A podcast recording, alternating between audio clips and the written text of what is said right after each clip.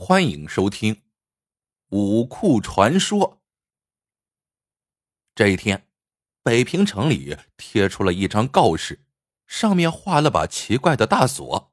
这把锁一共有九个锁眼，分上中下三排，每排三个。告示上说，如果谁能帮日本人打开这把锁，赏五十大洋。这锁是打哪儿来的呢？原来，日本人进入中国以后，就听说四十多年前有人从紫禁城里面运出了一批兵器，这些兵器都是宫中藏品，件件价值连城，他们都被藏在京郊一座地下武库里。为了搜寻这批兵器，日本派出了一支由忍者训练出来的特种部队，为首的是一个叫上山信二的人。他对于中国古代冷兵器十分着迷，亲自要求带队找兵器。这些人在北平附近找了两个月，终于找到了武库的入口。可这入口被一扇大铁门封住，门上嵌着一把奇怪的九孔大锁，谁都打不开。有人提议用炸药把门炸开，可是上山信二怕这样会触动里面的机关。毁了珍贵的兵器，最后没办法，只好贴出告示征人开锁。但告示贴出了三天，根本没人理这茬。为啥呀？一是因为没人愿意帮日本人做事，二是也没人认识这把锁。上山一怒之下，开始派人到处抓锁匠，每抓到一个就带他去开锁，打不开的就地活埋。三天之内，他们埋了十二名锁匠。就在这时，消息传来，有一位老人接了告示，要去开这把锁了。上山一听说有人接告示，立即亲自接见。但见这位老人穿着一件洗得发白的青布长衫，身材笔挺，须发皆白，站在那里自有一番风流气度。上山信二冲老人点点头。老先生，你得认识这把锁。老人说：“是的，这叫九子连心锁，一串九把，按九宫之形排列，彼此相生相克。除我之外，世上再没有第二人能打开。”上山信儿一怔：“为什么只有你能打开？”老人微微一笑，因为这把锁，它就是我做的。老人告诉上山，他名叫鲁仲，四十年前是个有名的锁匠。当时皇帝要修武库，就把他找了去为武库造锁。鲁仲心知此去凶多吉少，处处留着小心。武库完成以后，朝廷要杀人灭口。可鲁中早就逃走了，他在京郊隐姓埋名了四十年，现在为了救自己的同行，才再次出山。俗话说：“难者不会，会者不难。”鲁中跟着这队日本兵来到武库门口，取出一堆工具，一袋烟的功夫就打开了这把九子连心锁。铁门一开，里面出现一个大厅。大厅的尽头有一条狭长的走道。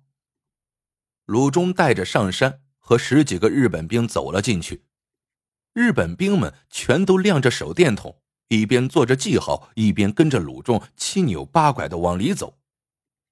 在走道尽头立着一扇门，但鲁中没费什么力就打开了。当门在日本人面前缓缓打开的时候，所有人都睁大了眼睛。门里面是一间小小的厅堂，在厅堂的正中排列着十余个兵器架，琳琅满目的插着上百件兵器，刀枪剑戟俱全，件件发着寒光，即使外行人也能够看得出，这些都是难得的宝贝。奇怪的是，这些兵器排放的很紧，全都挤在厅堂中心仅一丈五尺见方的地方。鲁中用手在岩壁上摸了一会儿，支起一个小凸起，回头对上山说：“这里有一个机关。上山听完一愣，还没有反应过来，鲁中一下子开启了机关，众人只听头顶哗哗作响，厅堂顶部的泥土竟然一块块的剥落下来，埋住了那上百件的兵器。日本兵看到这个情景，纷纷向后退出厅门，站在门口往里面张望。这些泥土落下了大约有十来分钟。只听“砰”的一声，厅堂里一下子亮堂起来。原来是头顶最后一块泥土落完，厅堂和地面已经连通，有阳光照了进来。这个地方离地面竟然只有不到十米。又过了一会儿，上山看看没了动静，重新走进厅内。第一件事就是把长刀架在鲁中的脖子上。八个，老家伙！你既然不想让我们得到兵器，为什么又要来开这把锁呢？鲁中笑了，因为我太了解这座武库了。我知道，就算是把那门炸了，这些兵器也能保全，还不如把他们埋了更好。你们日本人侵我国土，杀我同胞。我如果让这批宝物落入你们的手里，我一定会抱憾终生。上山信儿听鲁中这样说，又把刀收了回来。呀西，那我就让你看着，亲眼看到我们拿到兵器，等拿到这些兵器，再杀你不迟。心想，只要刨开这层泥土。拿到这些兵器，那还不容易吗？可是他话还没有说完，只听又是轰隆一声巨响，眼前刚刚堆起的泥土像是被怪兽吞没一般，忽然向地下沉去，那上百件的兵器也随之沉了下去。上山看到眼前已经出现了一个黑漆漆的坑洞，上山脸上的笑容顿时僵住了。他走了两步，来到坑洞的边缘，向下看了看，发现这是个天然大坑。原来，当年武库的修建者们早就知道这里有一处大坑，就因地制宜，把存放兵器的厅堂建在了坑的上方。如果遇到意外，即刻发动门边的机关，让头顶的泥土落下，用泥土的重力把这些武器压入坑底。上山让士兵把鲁中压回了地面，带着他来到刚才露出的那个洞口。这洞口直径大约有一丈五尺，一眼望下去深不见底。上山朝鲁中冷笑一声：“别以为这样一个坑洞就能难住我们日本的忍者。”日本兵取来绳子系在了一个人的身上，将他送了下去。绳子很长。大约放了有二百多米，眼看绳子快放完了，上面拉绳子的人只觉得手里忽然一轻，接着下面传来一声惊叫，上面的人面面相觑，不知道发生了什么事情。一个小时过去了，下面没有一点动静。上山让人把绳子先拉上来看看，等绳子拉上来，所有人都傻了眼，绳子断处的切口整齐。看上去是被利器切割的，莫非下面有人？上山当然不相信下面有人，他随即命令第二个人下洞探宝。这个人是一个教官，整个队里身手最好的一个，入伍之前是一名真正的忍者。教官穿好防护服，和上面的人定了各种应急预案，就带着防毒面罩和电筒，拉着绳索往下攀援。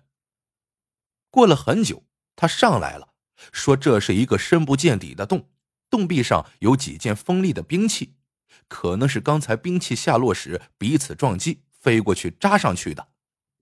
绳子在下落的途中会不停晃动，如果靠近洞壁，就可能会被割断。刚才下去的士兵就是这样送了命。”上山想了想，命令手下去。弄上一千米的钢丝绳回来，我看看还会不会割断。三天后，日本人开着军用大卡车来到了洞口，卡车上有一个特制的大铁轴，上面一圈一圈缠绕着粗粗的钢丝绳。日本兵搭起一个牢固的架子，把这个大铁轴固定在大坑边上，然后把钢丝绳往下放。还是那位教练，艺高人胆大，拽着绳头就下去了。大约放到三百米的时候，地上面接到信号。到底了，洞边上的人们又足足等了几个小时，才等到教官重新爬回地面，在他的手上拎着一条寒光闪闪的丈八长枪。这条长枪周身黝黑透亮，通体是用金属打造而成，可拿到手里一掂量，分量并不重。上山接过铁枪，仔细看了看，又在手中掂量了一下。不禁叫出了声：“玄铁！”原来这枪竟然是用玄铁打造的。传说中的玄铁硬度极高，而重量却很轻，而且永不锈蚀，因为储量极少，开采困难，在铸造兵器时加入一点已经是相当难得。而这样一条通身玄铁的长枪，可算得上是无价之宝。上山兴奋的向那个教官打听洞底的情况，教官汇报说，这个深坑大概有三百米深，大部分的兵器已经落入到了坑底，被泥土埋住了。要把全部的兵器弄上来，得多派几个人下去，因为扒开那些泥土要费些功夫。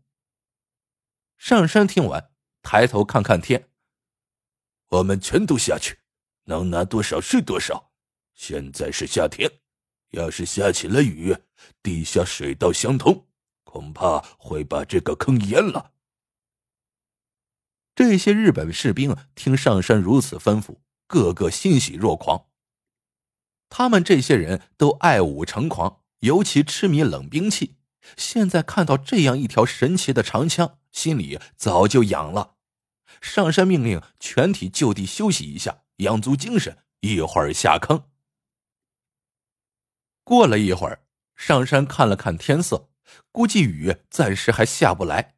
他派人把鲁中带到坑边，对他说：“我们这就下去取兵器，我让你亲眼看着我们把兵器统统取走。”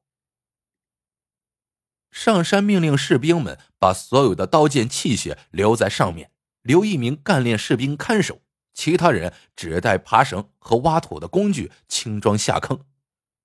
日本兵下去了，鲁中低着头坐在地上，看守他的士兵拿着枪在他面前晃来晃去。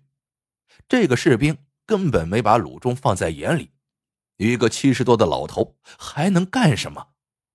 可是他哪里知道，鲁中是练过武的。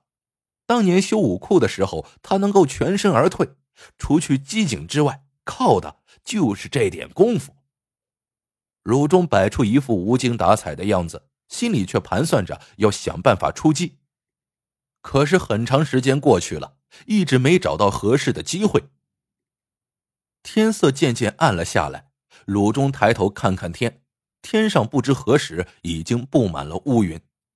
鲁中心里想：“老天爷，你赶紧下场雨吧，越大越好，最好能把这个坑淹了。”让那些小鬼子和兵器都见鬼去！可不管他怎么求，这雨就是下不来。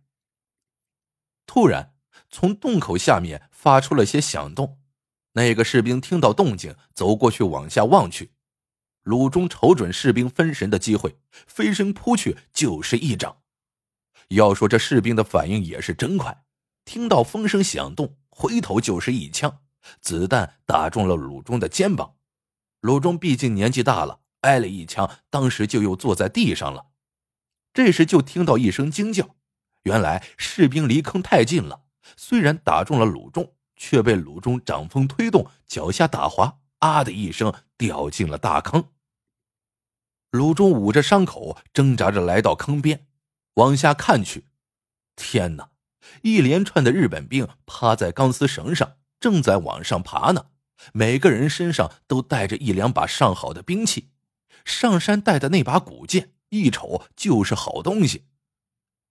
鲁中回过身找家伙，一看一堆枪在坑边上堆着呢，便拿出了一把最大号的，往坑边一站，就往下边瞄准。底下的长山抬头一看，妈呀！吓得差点松手摔下去。老人拿的是一把最新式的冲锋枪，里面上满了子弹。可是过了一会儿，发现没有动静。上山再一看，鲁中把冲锋枪又给扔了。闹了半天，这位造锁行家不会开保险栓。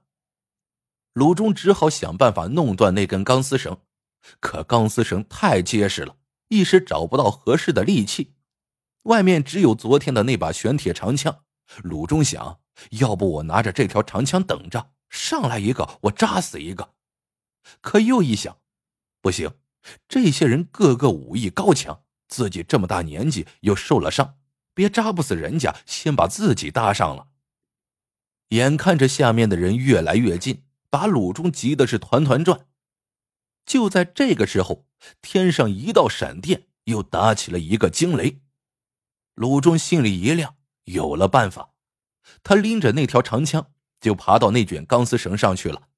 钢丝绳绕在一个铁轴上，放下去三百多米，剩下的六百多米都缠在上面，像个大线轴。鲁中往那上面一站，单手举起了那根长枪，另一只手抓住了钢丝绳，冲着天上大喊了一声：“雷呀，来劈我吧！”鲁中为了除掉这一队日本兵，真是不要命了。鲁中心想，举着这条长枪容易引来雷电，只要这电沿着钢丝绳传下去，这些日本兵一个也跑不了。这时候，爬在最前面的上山信二抬头看见了鲁中举着长枪的身影，他暗叫了一声“不好”，赶紧传下命令：“全部快快的离开钢丝绳。”这对日本兵果然个个身手不凡，听到命令就在身边找临时的存身之处。教官第一个做出了示范，只见他身子一弹，飞到边上，抽出长剑，直直的插进了洞壁，整个人就挂在那里了。后面的日本兵也一一效仿，有的抱住洞壁里突出的岩石，有的用兵器把自己挂在那里。这三十多人竟然没有一个掉下去。洞口的鲁中一看，这招不行啊！他收回了长枪，看着洞里，接着想办法。上山信二看见长枪收了，又传下命令：“回来，接着往上爬。”这一队日本兵很快又回到了钢丝绳上。鲁中在上面看得明白，赶紧又把长枪举了起来。日本兵没有办法，又重新躲到洞壁上。这一来一往，日本兵已经离洞口更近了一点。鲁中心说：“这下可坏了，这些日本兵的身手太好，再多几个来回，他们就上来了。”于是他举着长枪，再也不肯放松。此时，洞里挂在墙壁上的日本兵和洞口的鲁中开始了奇怪的对峙。鲁中就等这对日本兵挂不住了，摔死。而这对日本兵就等鲁中招来雷，把自己劈死。双方谁都不敢乱动。时间一分一秒的过去，雨已经开始下起来了。突然，天空中亮起了一道闪电。与此同时，挂在洞里的上山看见鲁中和他手中的长枪都亮了起来。那个亮光不是外面照过来的，倒像是鲁中自己发出来的。他真的被雷劈中了。上山想笑，可是还没笑出来，就听到“唰”的一声，他插在洞壁上的玄铁长剑自己竟然从土里钻了出来。可是上山没有往下掉，反倒是被那柄长剑牵着直往上飞。不光他在飞，洞中所有的兵器铁器也一件件的往上飞，抓住兵器不放的士兵们也都跟着往上飞。上山突然反应过来。一个大铁轴缠满了线圈，再通上电，那就是一个巨大的电磁铁，强大的磁力把洞里的兵器全都吸了上来。可是，一切都晚了。